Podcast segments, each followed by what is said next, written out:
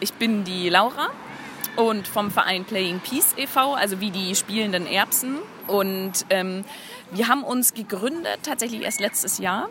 Und der Auslöser war, dass die Grit Eisler aus Fürth, wir kommen alle aus der Spielmobilarbeit, kommen alle aus also ganz Deutschland verteilt, Hamburg, Kassel, Fürth, Nürnberg, auch welche aus, aus Österreich, München, Stuttgart. Die Grit in Fürth hat ihr altes Spielmobil aufgeben müssen und dann stand es zum Verkauf, beziehungsweise es wurde neues angeschafft in Fürth. Und dann kam die Idee auf, dieses Spielmobil an den Rand Europas zu fahren. Damals war noch die Idee Griechenland, letztendlich wurde es Sizilien. Und ähm, dieses Spielmobil zu füllen mit Spielgeräten und mit uns als MultiplikatorInnen für Spielmobilarbeit und sind mit diesem Spielmobil dann letztendlich nach ähm, Sizilien gefahren, ein paar von uns, zu einer Organisation, die ähm, in einer Unterkunft für Geflüchtete arbeitet und haben quasi dieses Spielmobil übergeben und haben dort eine MultiplikatorInnen-Schulung gemacht, dann noch mit den Leuten von der Organisation. Und seitdem ist das Spielmobil da in Sizilien und ähm, kann eben für Spielmobilarbeit genutzt werden vor allem in Kontextarbeit mit Geflüchteten. Genau, so kam dann die Idee, diesen Verein zu gründen, weil wir quasi eine Basis brauchten für, für Spenden und so weiter, um das äh, organisieren zu können. Ja, wie kam es denn dann zu der Idee und war auch schnell klar, wo ihr das initiieren wollt oder wie habt ihr da, äh, wie kam es zu eurem Projekt? Also die Idee dazu kam eigentlich ganz aus der Grundidee der Spielmobilarbeit.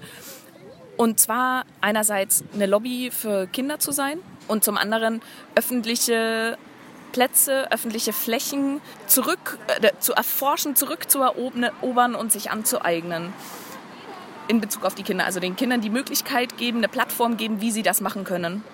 Und ähm, da geht es dann natürlich ganz viel drum in der Spielmobilarbeit mit, mit Spielgeräten, mit Sportgeräten, mit Kreide, mit Farbe, was auch immer, öffentliche Plätze zu bespielen und die für eine kurze Zeit zu spielkulturellen Orten zu machen. Und das haben wir uns eben auch hier überlegt, dass wir einen, einen öffentlichen Ort zu einem spielkulturellen Ort gestalten wollen. Da wir, die in Nürnberg wohnen von unserem Verein, alle in der Südstadt ansässig sind und hier ist einfach auch ein spannender Ort ist. Also es passiert hier viel. Es sind hier sehr, es sind einfach viele Menschen unterwegs. Den Jugendtreff am Anna-Park, den Schülertreff, eine Schule, der Südpunkt ist da hinten. Also es ist irgendwie total spannend. Es gibt viel. Auf der anderen Seite gibt es dann aber auch diese, diese U-Bahn-Station Maffeiplatz, die finde ich schon auch so einen eigenen Charme hat durch sehr viel Beton, Asphalt mhm. und viel Grau. Mhm. Und genau, einfach diese Rampen laden so dazu ein eben, was wir jetzt gerade machen, dieses Follow the Line aufzuzeichnen. Also eine ganz barrierefreie, grundlegende Spielidee. Du musst nicht lesen können, du musst nicht irgendwie keine Regeln kennen zu diesem Spiel, sondern du folgst einfach dieser Linie auf die Weise, auf die du Bock hast. Der Ort ist eben diese ja, wer den, die U-Bahn-Station hier kennt, eben das ist eine äh, leicht abschüssige Zugang zur U-Bahn, die barrierefrei ist. Und die habt ihr jetzt mit ja, Straßenbildern oder mit Straßenspielen aufgemalt. Und äh, die ja, haben aber gar keinen äh, bestimmtes Konzept, sondern die sollen dazu einladen, sich selber was auszudenken. Genau, total. Also man kann ja mal so zwei Perspektiven nehmen. Die Perspektive von einem Kind, wenn man sich vorstellt, wie man als Kind war und man würde über einen Weg laufen und da ist eine bunte Linie. Was macht man? man folgt der auf jeden Fall irgendwie, ne? Oder, oder lässt sich sofort inspirieren zu irgendeiner Art von Bewegung und Spiel. Und die andere Perspektive ist dann Erwachsener, was ich mir so vorgestellt habe, so irgendwie das, was man sich so echt, die Situation, wo man weiß, okay, da hat man auf jeden Fall schlechte Laune, ist irgendwie ein verregneter Novembermorgen ähm, an dem man zur Arbeit muss oder irgendwo hin muss, wo man eigentlich gerade nicht hin will und latscht so in die U-Bahn, blickt natürlich nach unten, weil du keine Lust hast, irgendwen zu sehen und dann siehst du auf diesem grauen Asphalt plötzlich diese bunte Linie und sie gibt dir vielleicht total unterbewusst, aber sie gibt dir vielleicht so mal diesen, diesen kleinen Wink, einfach nicht geradeaus durchzulaufen, sondern vielleicht mal irgendwie von einem Kästchen zum anderen zu springen oder mal doch einen Kreis um die Spirale zu drehen oder so. Ihr habt jetzt eben das Projekt mit dem also mit dem Quartier U1 gemacht. Was sind denn aber noch, äh, stehen gerade noch irgendwelche Projekte an, die ihr macht und oder sucht ihr Unterstützerinnen in eurer Arbeit? Also was unser Traum ist, ist nochmal sowas zu machen, wie wir in Sizilien gemacht haben. Also nochmal irgendwo ein Spielmobil oder überhaupt ein Mobil herzubekommen, sei es ein alter Krankenwagen oder irgendein altes Fahrzeug, das noch fahren kann und auch noch einigermaßen beisammen ist das ähm, vielleicht vorher in öffentlicher Hand war oder ne, wie man es erschwinglich quasi abkaufen kann und das zu einem Spielmobil umwandeln. Und das würden wir einfach gerne, also genau, dahin bringen, wo es einfach gerade sehr nötig ist. Unser Verein setzt sich ein für das Recht auf Spiel. Und ähm, das ist auch in der UN-Kinderrechtskonvention verankert. Es ist einfach ein super brisantes Thema, wie generell Menschenrechte, denke ich auch gerade in dieser Zeit, wo es ähm, an den EU-Außengrenzen Zustände sind, die ähm, ja keine und keiner von uns in ja, einem demokratischen System unterstützen kann und will. Und da möchten wir auf jeden Fall auch auf das Recht auf Spiel aufmerksam machen, was existenziell ist und nichts, was Luxus ist, sondern es ist existenziell. Und ähm, da würden wir, genau, das würde uns total freuen, wenn wir irgendwie nochmal so ein, so ein Mobil irgendwo herbekommen, weil das ist echt gar nicht einfach. Und ähm, genau, es ist alles auf Spenden basiert. Und ja, darauf warten wir so ein bisschen, weil sonst haben wir gerade gar kein Projekt. Wir hatten einmal so ein Spielmobil im Auge und dann war das aber super teuer und es war auch noch ein Schweizer Spielmobil und dann ist das auch noch mit Schweiz nochmal kompliziert mit Überführung oder was auch immer.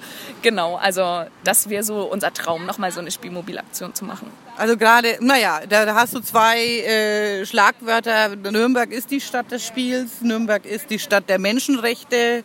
Das sind eigentlich zwei Sachen, die, die zusammengehören sollten. Ich glaube, ja, weil äh, auch gerade eben den Erwachsenen das oft nicht bewusst ist, was das auch für Kinder bedeutet, die Möglichkeit auch in, in äh, Extremsituationen äh, wieder ein Spiel finden zu können. Ne? Also ähm, wie war es jetzt für hier auch mit der Stadt, das hier zu initiieren? War das schwierig oder war, habt ihr konntet ihr da einfach loslegen? Also einfach war es gar nicht. Und ähm, das, also wir haben tatsächlich diese Aktion blauäugig gestartet, aber ich würde es mal sagen in einer total positiven Art. Ich glaube, es gibt auch eine positive Form der Naivität, so, die dann so in so einem Aktionismus äh, ufert. Und das war, glaube ich, ganz gut. Und ich habe vorher nicht drüber nachgedacht, so mit Genehmigungen.